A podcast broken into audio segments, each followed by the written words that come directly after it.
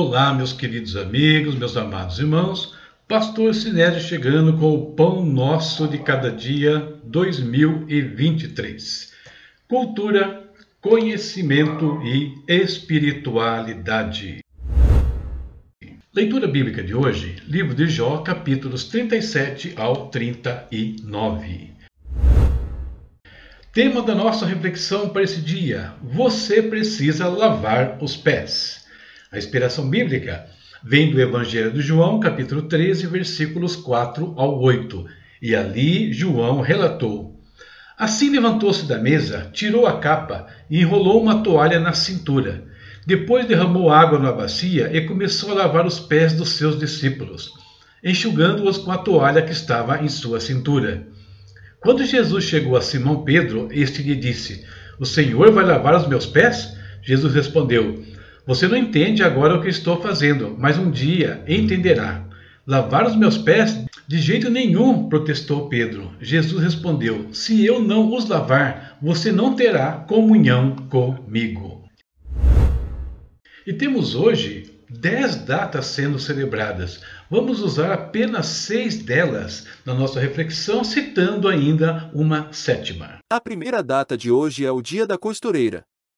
As costureiras são mestras na linha e agulha, e com apenas esses dois instrumentos, conseguem produzir peças incríveis, desde vestidos, camisas, cortinas e demais produtos feitos à base de tecidos.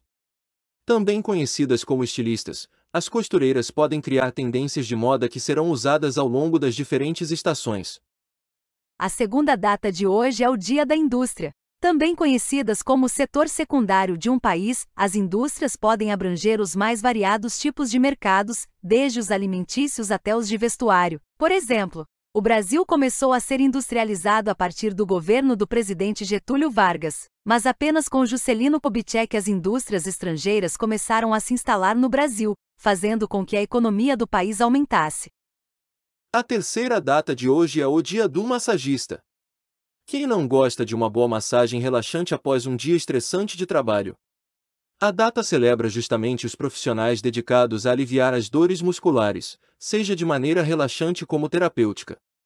O massagista pode atuar em diversas áreas, como no esporte, em clínicas de estética, spas ou hospitais terapêuticos. A quarta data de hoje é o Dia do Orgulho Geek. A cultura geek abrange uma ampla variedade de interesses, como filmes, quadrinhos, jogos eletrônicos e tecnologia. Os geeks são entusiastas apaixonados por esses temas e valorizam a criatividade, imaginação e inteligência. Eles se reúnem em convenções e eventos para compartilhar sua paixão, vestir-se como personagens favoritos e se conectar com outros membros da comunidade geek. A quinta data de hoje é o Dia Internacional da Tireoide. A tireoide é uma glândula que produz hormônios essenciais para o funcionamento do organismo em todas as etapas de nossas vidas. Afeta o desenvolvimento e crescimento, o metabolismo, a função de diversos órgãos e a fertilidade. As doenças da glândula são muito frequentes. Quando deixa de produzir hormônios adequadamente ocorre o hipotireoidismo e quando ela produz em excesso, o hipertireoidismo. Ambas situações trazem consequências negativas para o organismo. E finalmente, o Dia Internacional do Sapateado. O sapateado é uma forma de dança em que os dançarinos usam os pés como instrumentos percussivos, criando ritmos e sons através de movimentos rápidos e precisos. Com origem nos Estados Unidos, o sapateado combina dança, música e teatro, proporcionando uma expressão artística única e energética. Os dançarinos exploram uma variedade de estilos, desde o tradicional até o contemporâneo, incorporando improvisação e coreografias complexas. Sobre as celebrações do Dia da Toalha, Dia Nacional da Adoção, Dia do Trabalhador Rural, Dia Internacional das Crianças Desaparecidas. Já falamos em outros dias do ano, quando as mesmas datas foram celebradas em âmbito local, nacional ou internacional. E agora, juntando o que falamos sobre essas datas ao tema e a inspiração bíblica, vamos à nossa meditação para o dia de hoje. Antes da Páscoa, Jesus pegou uma toalha e lavou os pés dos discípulos, ensinando uma lição primordial para quem quisesse ter comunhão com ele. Era preciso manter os pés limpos e bem cuidados. Os pés são os protagonistas da nossa relação com Cristo, da mesma forma que o são para os que praticam o sapateado. Mas o que significava aquele ato? Os seguidores de Jesus deveriam demonstrar no seu dia a dia um novo estilo de vida. Assim como uma costureira ou estilista, Jesus está definindo as novas vestes que deveriam trajar, vestes de justiça, demonstradas por meio de um caminhar santificado. Esse era o significado da lavagem dos pés. Jesus está trazendo uma nova realidade, não alternativa ou fictícia, uma das características da cultura geek mas que seria premiada de criatividade e cujas características chamariam a atenção de todos. Mas Jesus foi além ao afirmar que aqueles que tiveram seus pés lavados também deveriam lavar os pés dos outros. E juntando isso com o fato de que seus discípulos são o sal da terra mas as exortações do apóstolo Paulo, ordenando que nossas palavras sejam temperadas com sal e que devemos calçar os nossos pés na preparação do evangelho da paz, então fica claro que lavar os pés de outros é apresentar-lhes a Cristo, é mostrar-lhes um novo modo de caminhar, onde é possível limpar-se das coisas que nos contaminam nesse mundo e viver de forma agradável a Deus. Quando fazemos isso, sendo nós o sal da terra, então nos tornamos um elemento de contenção, evitando que o mal se propague, da mesma forma que o sal, devidamente preparado, mantém o funcionamento equilibrado da tireoide. Quando fazemos isso, não estamos apenas massageando o corpo das pessoas, antes levando-os àquele que massageia a alma e o espírito, tirando todas as dores, destravando tudo o que impede o livre viver de alguém. Quando fazemos isso, abrimos para outros as portas de um reino onde todas as áreas da nossa vida podem ser supridas, assim como faz a indústria neste mundo. Tudo isso porque Jesus lavou os nossos pés e quer lavar os pés de outros também. Essa é a nossa reflexão para o dia de hoje e eu espero mais uma vez que te abençoe de alguma maneira.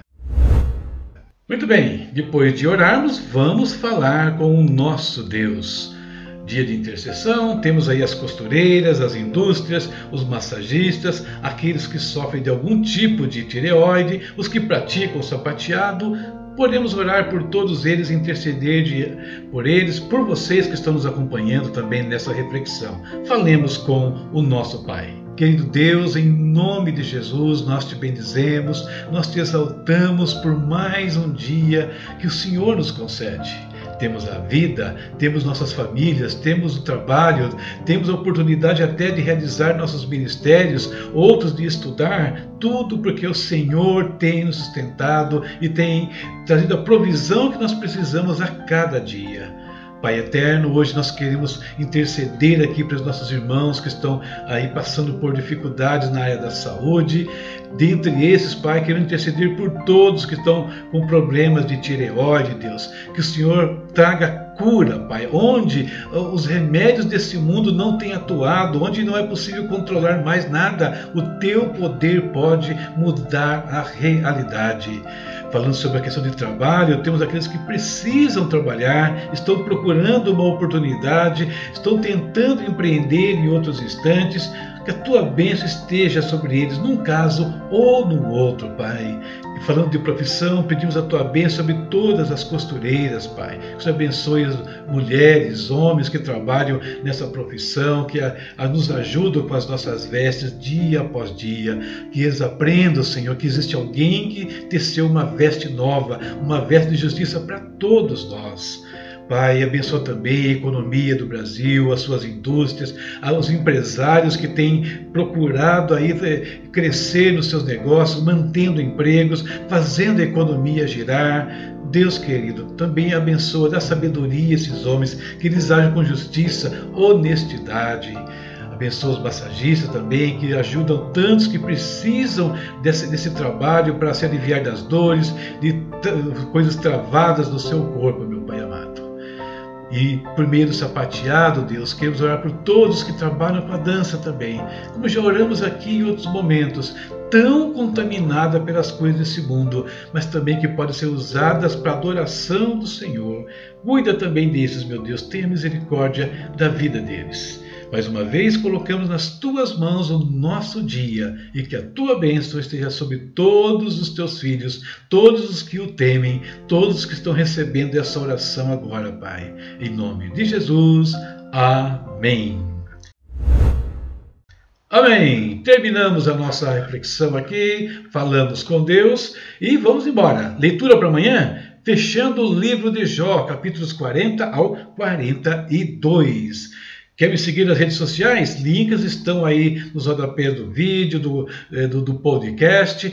Quem está assistindo no YouTube sabe como nos ajudar com o canal. Se inscreva. Não, não conhece o nosso canal? É simples. Só tem meditações, algumas poucas coisas, mas que podem edificar a sua vida. Nos ajude a crescer também.